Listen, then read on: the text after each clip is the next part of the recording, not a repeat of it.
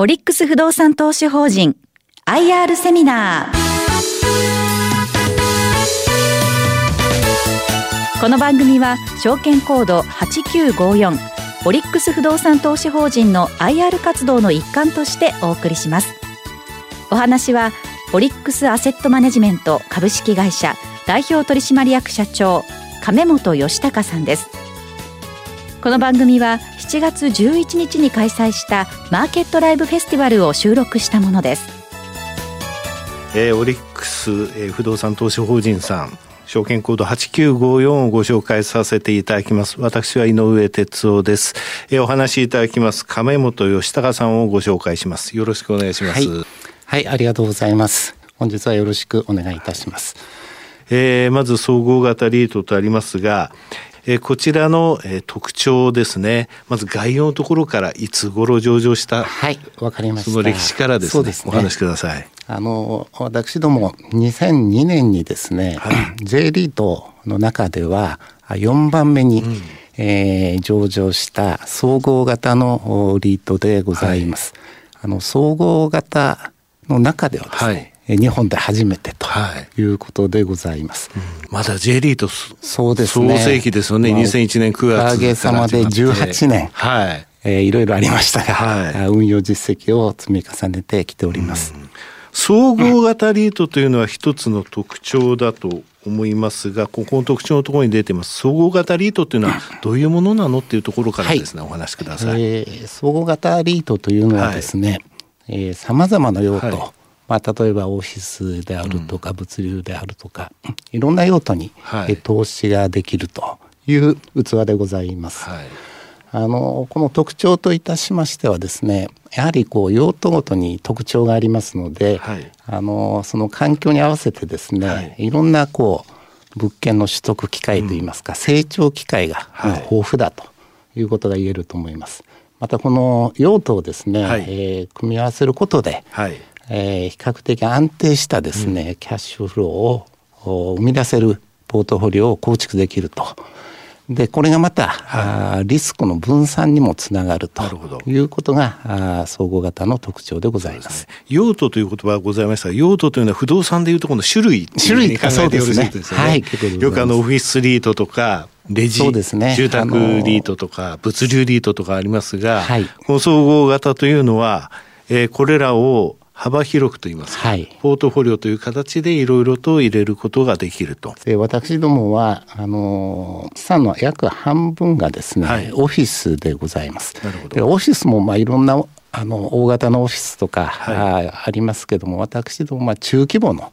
オフィスを中心に保有をしております。うん、はい、えー、他にですね商業施設住宅物流施設、えー、ホテル等を保有しております。エリアで申し上げますと約7割が首都圏と。はい。うんで賃料形態ですね、はい、まあ、あの97%がもう固定賃料で、はい。はい、3%だけホテルの変動賃料が入っていると、まあ、そのような状況でございます。これらオフィスがオフィスから商業施設住宅物流施設ホテルとあります、はい、ということですね、はい、こちらのところで一応これ比率とありますがおおむね50%からプラス10%はオフィスですよそうですね、はい、で現在54.9%ってことですね。はい、はい、さてこれが一つ目の特徴ですと。二つ目の特徴はこれオリックスシナジー。はい。ここの部分をお話しください私どものスポンサーは、はい、あのオリックスグループでございます。うんはい、あのまあ、オリックスグループというのは、まあ、金融を主軸とした、まあ、企業グループあの銀行とか生命保険会社、はい、不動産事業もですね、はい、もう30年そうです、ね、あまり知られてないんですが、あの過去バブル崩壊リーマンショック、まあ、いろいろなあの痛い目にも遭いましたが、はい、まあ、その分ノウハウも蓄積してるということでこのグループのですね知見だとか、はい、まあ、パイプラインですね。あの2013年からですね、はい、約3200億ほど、はい、取得しましたがそのうちの9割がスポンサーからの物件の取得という形になってます。こまあ、こういうことで、まあ、年間ですね、はい、やはり600億から700億取得してた時期もございます。そうでしたね。5年間ぐらい、あの、そうですね。平均7、はい、700億ぐらい、はい、えー、取得を続けてまいりました、うん、外部成長されていましたが、その9割はオリックスからということですね。はい、えー、3つ目の特徴に行く前にですね、その結果といいますか、はい、今現在のこの資産規模、そうですね。あのーはい6797はい、97億で物件数は111物件。これあの、うん、リートの中では7万目ぐらいの、ね、規模となっております、うん、リートさんってあの上場されますとね、はい、2000億円っていう一つの規模をまずは目指される、ね、ハードルがありますね。そうですよね、はい、ホテルリートだとまあ500とか1000から目指しますが、はい、2000を超えて今や6800億ぐらいということですね。はい、さて3つ目の特徴としてですね運営力というものが出ています。ダイレクト PM ってありますね、はい、この運営力についても教えてください。はい。あの私どもの特徴の中でもリートの中では珍しい特徴なんですが、はい、まあ、一般的に不動産のですねリーシングだとか、はい、あ賃料の値上げの交渉というのは、うん PM 業者さん、はい、不動産マネジメント。会社さんに、はい、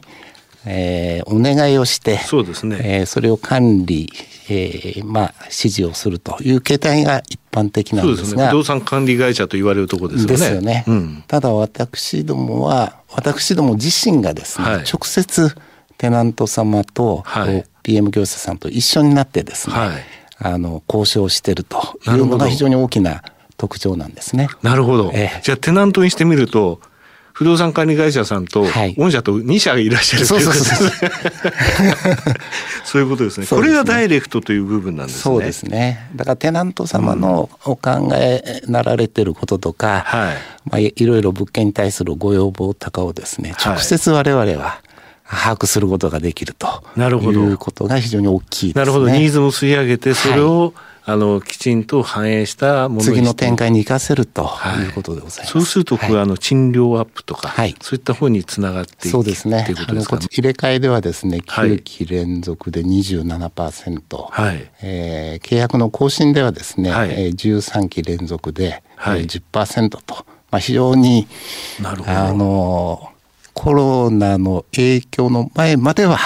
非常にいいパフォーマンスが残せたと、はい、これもダイレクト PM による効果だと自負をしております、うん、さて格付け立派な格付けが出てますねこれ。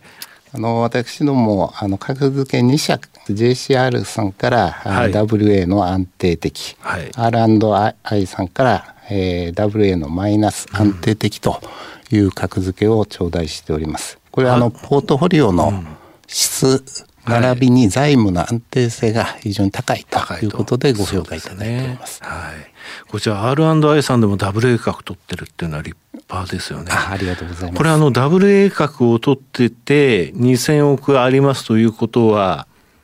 日銀の ETF、はい、ね、J リートの買い入れの対象先ということですね。約6%ぐらいは6%ぐらい日銀さんの方で、はい、保有をしていただいていると思います、うん。ということですね。これすごいことだと思うんですが。ESG 等のですね取り組みがこれ評価されてこれあの、はい、世界的なインデックスに入ってるっていうことですよね。そうですね。2019年にですね、はい、MSCI のスタンダードに、はい、えーの銘柄にですね指定していただきました。まあ、これによりましてですね、はい、あのもう世界の主要な投資家様がこの指標を使われますんで、ね、日本のい。わゆる最大ね、世界最大の年金もこの指標を見てますからね。ね。おかげさまで、まあ、投資家層の厚みというんですか、はい、まあ、それが非常に大きく拡大したと思っております。すね、はい。まああの ESG 投資という言葉が特にねこのコロナの、えー、影響を受けた後、はい、注目されていると言われてますが、はい、実際資金の流入流出見ましたら、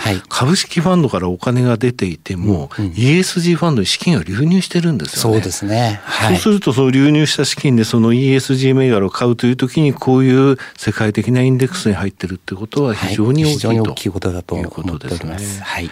さてここからですね分配金それから時価総額の推移ですね、えー、こちらを、えー、見ていきたいんですけれども、はい。あの、うん、分配金ですが、はい、順調に分配金を伸ばすことができました。はい、これは年平均いたしますと、はい、まあ8%程度の成長を継続的に達成できたということでございます。それから時価総額でございますが、はい、順調に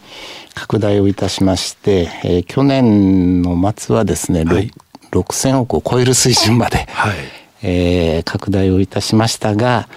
コロナの影響ですねこれ、ね。はい、これは私ども含めてリート全体、はい。かもしれませんが、うん、あの今現状はですね、まあ、4000億台というところで、えー、推移をしております。ちょっとですね、私、あの、リート指数と御社の、あの、えー、投資主、えー、価格ですね、はい、投資口価格調べてまいりました。えー、J リートの指数が今年の高値を取ったのは2月の20日2250ポイント。えー、これが一番安値が3月19日、1ヶ月ですね。そうですね。えー、1145ポイントで49%下落してるんですよ、リート指数が。はい、はいえー、これはまあ機関投資家の損切りをしなきゃいけないっていうのもあったと思いますが、そ、ね。はい、そこからまた損切り終わった後機関投資家が買いまして7月の10日ですね、はい、えー、昨日、えー、2020年7月10日時点で1664と、うん、そこから45%戻してるんですね、えー、結果的に49%下落してそこから45%上昇してますと。高値から今74%の水準なんですそうですね。はいえー、オリックス、えー、不動産投資法人さんにつきましては、2月の10日24万2000円、はい、3月23日9万9000円。はい、59%下落、はい、10%アンダーパフォームしたということですね、はい、そこから39%戻していて、えー、13万7400円が2020年、えー、7月10日時点、はい、となりますと、これ高値から57%の水準で、えー、J リートの、えー、いわゆる J リート指数の落ちに比べて、戻りが若干、はい。10%ぐらいも戻れてないと、ね。はい、逆に言えばこれ今がこの利回り等のところからいきますと今までないぐらいのお買い得な水準に来てるんじゃないかなというふうに思うんですが、はい現在このようになりましたと。これはまあほぼ投資家でいうとこの株価の動きと一緒、ね、ということになりますよね。はい、はい、さて業績予想のところについても御社、はい、きちんと発表されてますよね。そうですね。すね。ちょうどですね私どもがこの2020年2月期の決算発表するにあたってですね、うん、ちょうど緊急事態宣言が、あの発令、えー、をされてですね、はい、まあ、あのコロナの影響がですねまだ全く見通せない、うん、状況下の中ですね、まあ、その時点で、うん、まあ、想定される、はい、織り込めるリスクをですね丁寧に拾って、はい、えー、かなりストレスをかけてですね、はい、予想分配金を発表いたしました。なるほど。はい。リートというのは半年、半年で決算を行いますと。はい、この、えー、4058円が分配金でしたよと。はい。これ半年前は3700等円の見込みでした。1年前は3540円の見込みでしたが、4058円と。非常に大きな配分配金となったわけですが、これここに数字が283ってございますが、ここの部分が売却益効果とありますね。はい、となると、この売却益効果がなかったとしても、これ3775円ということで、はい、まあ見込んでいたよりも十分出ましたよということです。で、ねはい、今回出されたといいますか、あのきちんとそうストレスをかけた状態で、結構コンサバにってことですね。ストレスをかけたってことは。ねはい、それでいきますと、これが、この8月期のところが3650円ということですね。はい、そうです。となると、ここが3707、この売却効果がなければ、3775円が3650円と。これ125円しか落ちてないということですか、まあこのからくりって言いますか？いや対応のところは。そうですね、はい、あの一部あの内部留保という今まで、ね、はい、積み上げてきた、はい、あの内部留保からですね、うん、一部ここに充当する形にはしますが、はい、まあ、何度かこの影響下の中でもですね、はい、あの半年前に出した3650円を維持しようと、今奮闘している最中でございます。なるほど、はいこういう時のためにあるのが内部留保ですそうですね。すね。はい、それを使ってこの半年前に立てた予想のこの3650円のところに乗せていこうということなわけですけれども、はい、えー、そうは言いながらこの全体の数字はこれでちょっとまあ安心感があるんですがそれぞれの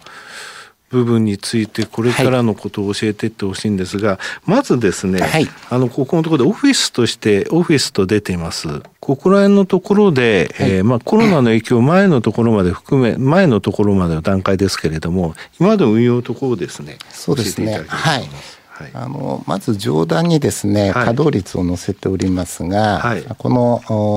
2020年2月期はですね99.1%と、まあ、非常に高い稼働率でございました。はい、それであの続くこの8月期それから 来年の2月期ですね、はい、あの稼働率が若干低下するという、ね、はい、はい、予測をしております。はい、まあ1%強ですね、うん、稼働が下がると。ただこれ実際はですね、はい、このコロナの影響下の中でテナント様があんまりこう出入りはされないと思うんですね。はい、オフィスのテナント様の業種によってはですね、飲食とかサービス業で、はい、えー、コロナの影響を直接受けてる企業様もいらっしゃるんで、はい。まあ、この辺りがですね小売飲食で8%、ね、そうですね。オフィスの中の,、えー、中のテナントさんとしては、はい、小売と飲食で8%と。はい。いう状態だということですね。でその中ではやっぱり契約更新の時に、うん、はい、えー、ちょっと賃料を下げてほしいと、そそのような形で、まあ、賃料が、はい、若干落ちる部分を空室率という形で、はい、まあ、表現をしております。ただあのサービス業、うん、まあ、通信とかですね、はい、まあ、逆にあの業績がいいテナントさんも多いんで、はい、まあ結構プラスに働くテナントさんもいらっしゃれば、はい、一部マイナスモデルとちょっとまだら模様な感じになると思います。うん、はい、今までのとこはテナント入れ替え時の、えー、増額とかですね、はいえー、賃料の、えー、変える時の、えー、増額というものを達成してきましたよと。そうですねでただ今回につきましては一応そのオフィスの埋まってる率としては稼働率としてはこういうふうにちょっとコンサバに見てますと。ただこれでも、えー、影響としてはここのところが少し出るかなと思いますが、まあ、全体的に言うと全体的にはあまりコロナの影響がこの1年、オフィスに大きな影響が出るとは思ってないと。ないと、ね、ただ中長期的にはですね、はいやはり世界経済も悪化の方向ですんで、はい、まあ、よく見ていかないといけないなと、まあ、そのように考えている次第です、はい、続いての用途でございますが商業施設について教えていただきたいんですが。はいえこちらはですね、はい、あのコロナの影響を、うん、非常に大きく受けている用途でございます。うん、私ども都市型の商業施設と、郊外のスーパーマーケットを核としたようなですね、はい、NSC というんですが、うん、まあ、そのような商業施設半々ですね比率にして保有をしております。はい、で今回ですね直撃を受けたのは、はい、その外出の自粛等を受けたですね、はい、都市型の商業施設テナント業態別の分布を載せておりますが、はい、まあ、飲食で38%、うん、物販で37%、はい、サービスで26%と、うん、もうほとんどこの緊急事態宣言の中、はい、店を閉じざるを得なかったとうん、この42%の都市型商業施設の内訳ということですね。すね。はい。大体テナント様の数で120社ぐらいございますが、はい。うん、まあ、そのほとんどがですね、え何らかの賃料の減額だとか、はい、猶予だとか、うん、まあ一部は退去等のご相談を、はい、全てから受けてるというところでございます。はい、まあその中で、うん、まあ私どもできるだけあの、はい、支払い猶予ですね。はい、これはあの一時的にその密集賃料という形で、うん、まあ後で払っていただくという形になりますので、はい、まあ、一応売上は立てて分配金には影響しないという形になります。でまあ政府のいろいろテナント様への保証等も施策が打ち出されましたんで、まあ、やや落ち着いてきて、うん、当初想定してた範囲内でですね、はい、今進んでるような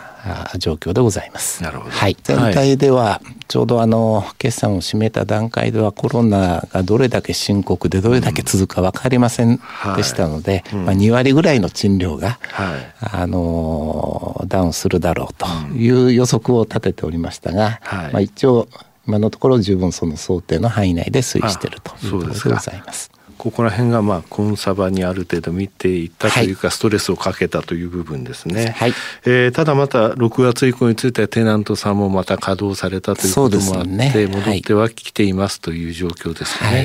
はい、まあ、実際にそのえー、職業あの商売をこの中でやられてる、えー、パーセンテージっていうのもかなり戻ってきてますよそうですね。いう状況ですか。はい、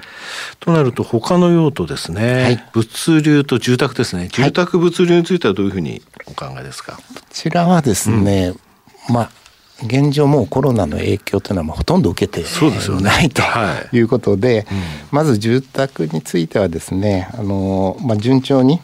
あの賃料の増額あの更新も入れ替えも進んでいると、でこれはまあ私ども駅地下の非常にグレードの高いタワーマンション中心に保有していることが理由だと思います。はいあと物流に関してはですね、はい、物件ほど保有しておりますが、はい、ままあ、今このコロナの影響で物流はフル稼働してますし、すね、長期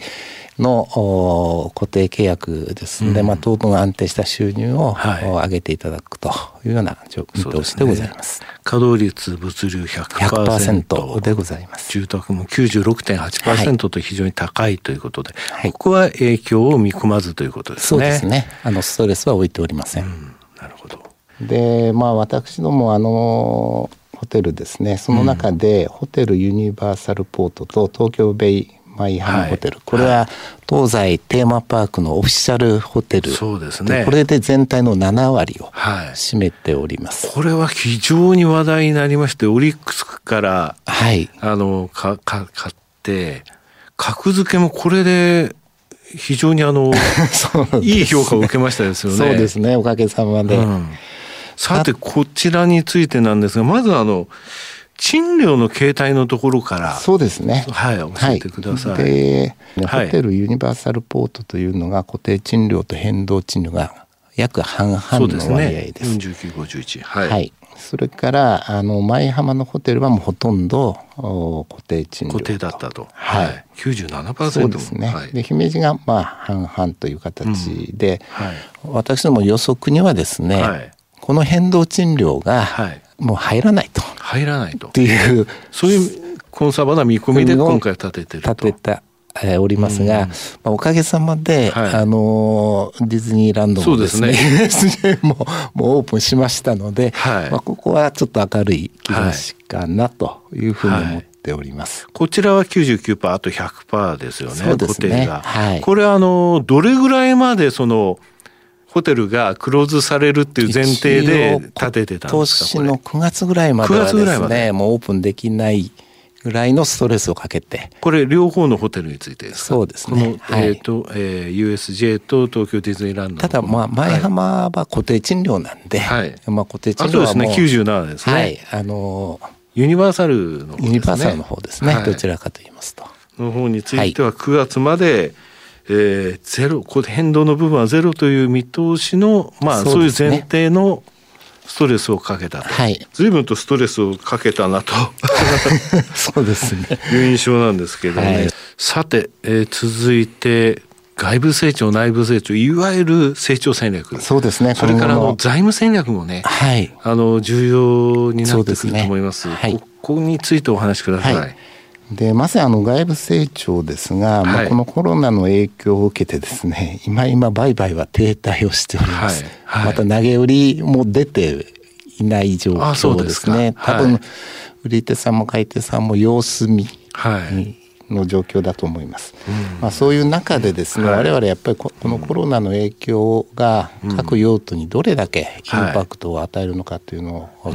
よく見極めないと、なかなか次の投資にはなるほどあの踏み切れないと思っております。ただ、はい、いずれにしてもポートフォリオの質を上げるためにですね、うん。はい、入れ替え、これ今までもやってまいりましたが、要するにリスクの高いものを外して、それよりはいいものを入れていくということを引き続き続けようと思っております。まずはちょっと、えー、社会的な情勢とかそういうのも見極めたいというのもあって、はい、まず入れ替え戦略は取りますよと、はい、いうことですね。ということです。内部成長はどうですか、はいで内部成長はまあ各用途ごとご説明した通りでございます。うん、まあ、その中で我々ダイレクト PM でですね、はい、まあ、今後その市場がどうなっていくかっていうのを直接、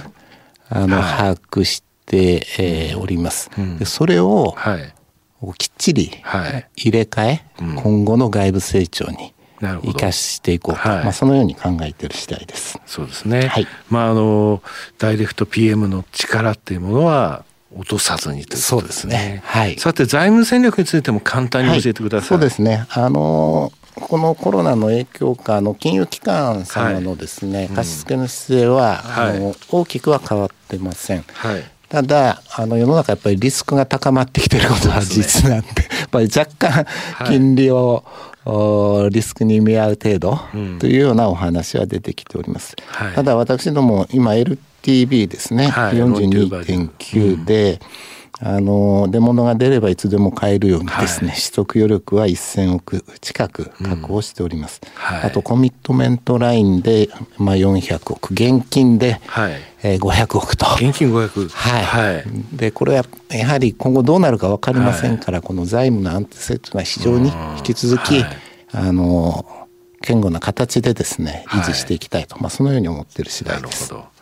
投資家に向けてメッセージですね。最終的なメッセージとなりますが、はい、お願いします。まあ、私ども過去18年間ですね、はい、あのポートフォリオの質向上、はい、それからあ財務の安定性を高めるということで、うん、まあ、スポンサーのサポートを得ながらですね、はい、成長をしてまいりました。うんただ正直今回のコロナはですね、まあ、ホテルと都市型商業、うんはい、両方いっぺんにやられると いうことは正直想定してなかったと、うん、いうことです。今後どうなっていくか分かりませんが世の中から、はい、まあ、ホテルとか都市型の商業がなくなるということはないと思うんですね。はい、まあそういう中で今ホテルはホテル、都市型商業は商業の中で物件の優劣が、はいはっきりしてきている段階じゃないかなと思っております。おかげさまで OGR の各用途の物件は相対的に、まあ競争力を持ってると思っております。またまあこの大きな変化はですね、はい、我々にとっては、うん、チャンスの面もあると思っております。はい、あの今後の市場に合わせてですね、はい、この総合型の特徴を生かしてポートフォリオを柔軟に、うん組み替えることができるということと、ねうん、ダイレクト PM によってマーケットの情報を逐次吸収できると、うん、この2つの機能をですねフルに活用して次の時代に即したあのポートフォリオを作っていけると。そう、ね,、まあ、そういう意味では、はい、あのそういう機能は持ってますんで、はい、いかに実行するかということで我々の進化が問われているというふうに思ってます。はい、引き続き安定した分配金成長のためにですね、社員一同頑張っていきたいと思っております。はい、どうもありがとうございました。はい、どうもありがとうございました。オリックス不動産投資法人 IR セミナー。ご出演は、オリックスアセットマネジメント株式会社代表取締役社長、亀本義孝さんでした。ありがとうございました。オリックス不動産投資法人 IR セミナーこの番組は証券コード8954オリックス不動産投資法人の IR 活動の一環としてお送りしました。